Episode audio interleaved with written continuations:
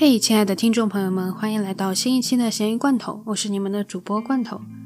哎呀，终于年底了，今年做年终总结的时候，被问到了这样一个问题：你最想放下什么？我想了想，我今年最想放下的是对于以牙还牙的执念。会想到这个，是因为溯源案的犯人赵斗顺最近刑满释放了。毫无疑问，他的所作所为让我出离愤怒。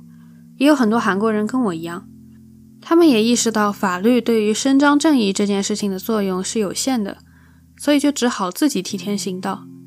有人在他的楼下大声抗议，有人带着摄像机直播。我一开始看到这个，说实话是爽的，可是后来我越想越不对劲。对他在做任何事情都无法弥补溯源所遭受的伤害。甚至这样的报复，也许会让他也再次被迫曝光在大众的视野下，也很危险。所以我就在想，以暴制暴真的是最好的复仇方法吗？就没有别的伸张正义的办法了吗？其实，在文艺作品中，复仇这个设定很常见。在我今年最喜欢的一部韩剧《恶之花》之中，就有这样的情节：男主听到自己的妻子被杀，立刻想要去找凶手复仇。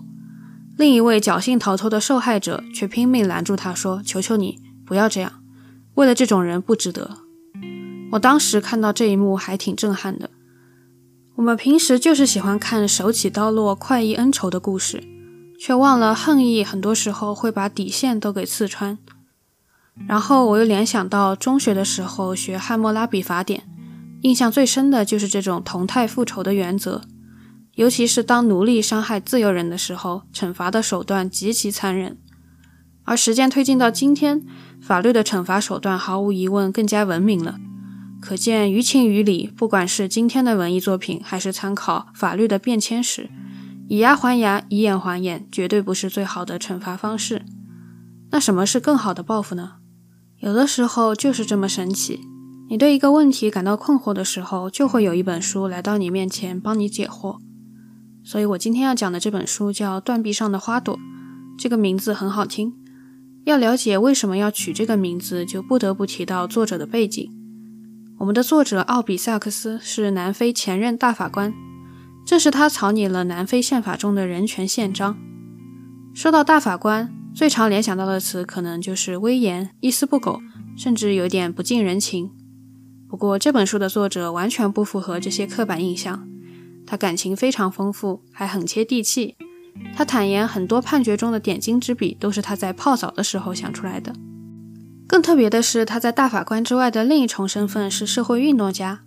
他和曼德拉一起着手推翻了南非的种族隔离制度，但也因此付出了惨重的代价，被当时的白人政府用汽车炸弹炸伤，失去了一条手臂和一只眼睛的视力。在被炸伤之后，他写了这样一段话。如果在我的汽车上埋置炸弹的凶手在法庭上被起诉，但却因证据不足而获得释放，这将是我温柔的复仇，因为我们将生活在法治下，让所有南非人民都获得自由，远比将酷刑折磨施加于那些曾经如此对我们的人身上更属有力的复仇。以牙还牙意味着我们将变成他们的同类，变成帮派分子、骗子和暴徒。虽然是为了更加高尚的目的，没错，但最终我们会和他们沦为一丘之貉，只比他们更加有权利而已。我们的灵魂会像他们的灵魂，而我们的凶残也将跟他们的凶残无所区别。我一般不会在播客里直接大段的念原文给你们听，但我实在想不出比这段话更温柔的表达了。我甚至有一点恍惚，感觉看着这段话的我不是坐在家里的沙发上。而是身处教堂或者寺庙这样庄严的地方，听一个散发着神性光辉的人向我传授经验。在这之前，我并没有把法律跟神学关联在一起，但其实他们有很多共同点。在这两个东西面前，普通人都会觉得除了屈服，没什么别的可做的，因为他们都是凌驾在个人之上的。但仔细想想，他们并不是凭空出世的，而是充分反映了先人的智慧。因此，在他们面前，我们不应该是完全的无能为力。在《与神对话》这本书里，有一个观点还蛮震撼的。他认为每个人都对这个世界上发生的事情负有责任，因为整个世界的平衡是每个人的存在聚在一起形成的磁场。太多关于社会恶性事件的讨论是围绕着某一个个体，他通常犯下了人神共愤的罪行，法律给出的惩戒与他犯下的罪行相比太轻了。而我更希望在未来能够看到更多超越个体层面的讨论，比如说，既然早知道有这样天理难容的罪行，为什么社会没有早做预防？其他人要怎么做才能够避免悲剧重演？我觉得这才是最值得讨论的。因为罪恶是不可能完全消失的，它可以暂时的被抑制、被歼灭，但一定会死灰复燃。因为林子大了，就是什么鸟都有。好像打地鼠，我们的精力不能完全放在见一个打一个上，还要退一步想一想，如何从根本上减少这类罪行未来再发生的可能性。而下一次的法律修正反映的正是我们现在每一个人的价值观之集合。这本书给我带来的启发是我等待已久的。每当我看到社会恶性事件，都会问自己：正义何在？天理何在？其中有一个观点是说，我们现在的时代很少需要在正义与不正义之间划清界限，而是要在两种正义之间找一个平衡点。这也是为什么在《我们与恶的距离》这部剧中，被告律师坚持要问他的当事人到底为什么要这样做。相比起就地正法。庭审的意义就在于此，而且人权就是人权，不管什么人都该享有人权，因此犯人都可以请律师为自己辩护，都要经过庭审才可以定罪。如果人权只能让一小部分人享有，那就不叫人权，而是特权。我刚才说的这些是面向未来的，面向社会的其他人的，可是对于已经造成的伤害呢？对于受害者，是否也应该让他们放下复仇的执念？作者对于宪法存在的意义有一句精辟的总结。他说：“宪法的目的是将无法改变的不幸转换为可以被补偿的不正义。如果说对于犯人更好的处理方式是去了解，而不是复仇，那么对于受害者来说，修复的价值要远大于报复。只有放下过去的包袱，才能够开启新的生活。”可是说到这里，可能还有人会不甘心。难道那么严重的罪行就这么一笔勾销了吗？那我们也可以换一个思路。就算要严惩犯人，死亡也未必是最重的惩罚。我们有句古话叫“死者为大”，这句话也适用于任何人，包括犯人。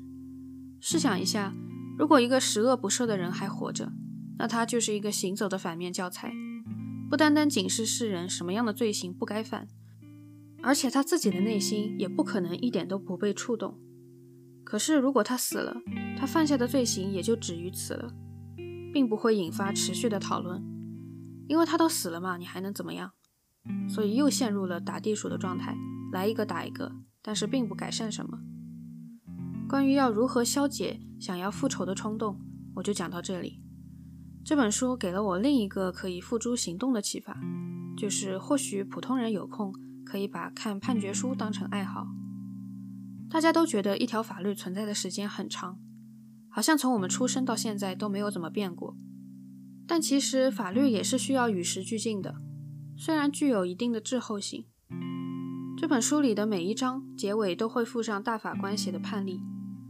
我觉得普通人可能很少会想到，今天没什么事情做，我来打开电脑看一看以前的法官写的判决书。尤其法律是一个专业性如此强的学科，可是判决书中能提供的价值，倒是有些书里都未必有的。我们在日常的谈话中很少能够听到关于何谓良好社会的见解，但是判决书却不一样。通过比较在每一个时代对于同一项人权的不同判决，也可以观察到社会的价值观发生了怎样的变化。换句话说，今天主流默认的价值观，比如说天赋人权，每个公民不论性别、不论种族、不论背景，都应当享有自己的基本权利，在当时可是经过了很长时间的激烈讨论。虽然我们今天已经达成了基本共识，但并不意味着当时的讨论就没有参考价值。今天被视为耸人听闻的价值观，在当时却是习以为常的，它是如此的普遍。以至于可以作为白纸黑字写进法律里，去了解当时怎么就习以为常了，怎么就普世价值观了，可以帮助我们在今天更好的捍卫先辈好不容易争取来的权利。最后，我想说，这本书对我来讲是一个莫大的安慰。我一直在想，该用一本什么样的书来结束2020，然后这本书出现了。